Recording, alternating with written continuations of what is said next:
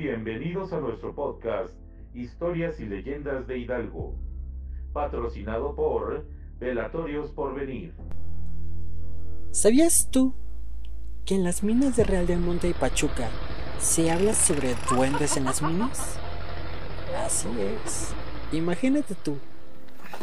Muchos mineros hablaban sobre que en las minas a cierta profundidad se pueden encontrar y ver pequeños hombrecillos corriendo entre las sombras, robando los materiales, robando la plata, jugueteando con la ropa de los mineros.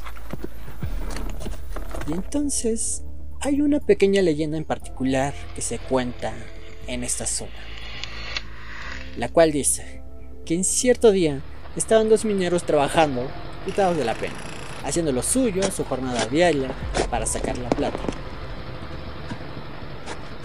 Cuando de repente se dieron cuenta que allá a lo lejos había un hombrecillo metiendo piedra en un pequeño vagón. Se miraron extrañados y dijeron, qué raro, a él no lo conocemos. Así que curiosos, pues fueron a ver qué pasaba con él y se identificar. Al acercarse, se dieron cuenta de que era un pequeño hombrecillo que traía un puesto, un gorro en la cabeza, sus orejas eran puntiagudas, usaban una chamarra y pantalón de color verde oscuro y unas botas con casquillo en la punta. Los trabajadores curiosos al verlo fueron a preguntarle, ¿qué estás haciendo? Identifícate. Pero en el momento que los hombres se acercaron al duende, pues el personaje los escuchó y corrió. Se fue a ocultar a la sombra de la mina y desapareció de la vista de ellos. Pero pues los hombres, curiosos, ¿verdad? A ver quién era, pues corrieron detrás de él. Así pasó una hora, dos horas, tres horas, y de ellos ya no se supo nada. Al finalizar la jornada, fueron a buscarlo sus compañeros con lámparas, pero no se les encontró. Hasta que tres días después, aparecieron recostados a la entrada de la mina, como si hubiesen estado dormidos. Al preguntarles pues qué había sucedido, no recordaban nada. Se dice que hay una maldición del rey de los duendes, la cual dice sobre que ningún humano debe de tomar el dinero de un duende, o un castigo caería sobre ellos, o algún ser querido. Pero, pasados tres días, la maldición se iba y se podía utilizar el oro o la plata a su antojo. Y entonces, así hay varias leyendas sobre minas muy curiosas. Y estas leyendas no solamente se cuentan en México, también en Perú, en Inglaterra y en otros países donde la minería es parte importante de la economía.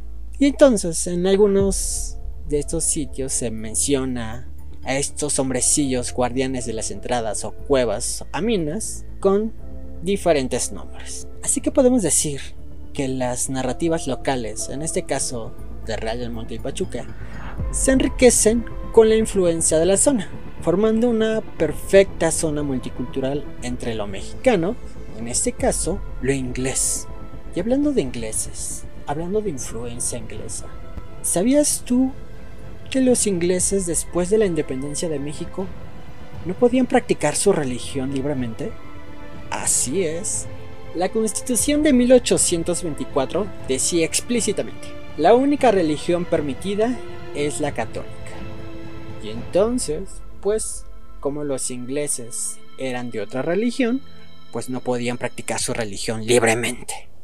Sería hasta el año de 1857, con la nueva constitución, ya con Benito Juárez, Porfirio Díaz, en la que estos eh, personajes europeos podrían, ahora sí, hacer sus ritos, sus ceremonias, acudir juntos a practicar su religión. Entonces, son de esas cosas curiosas en las que la historia es importante conocerla. Así que pues bueno, me despido, soy Iván Méndez Castillo y fue un gusto historiar con ustedes. Muchísimas gracias. Gracias por escucharnos. Visítanos en nuestras redes sociales. Somos Velatorios por Venir Hidalgo.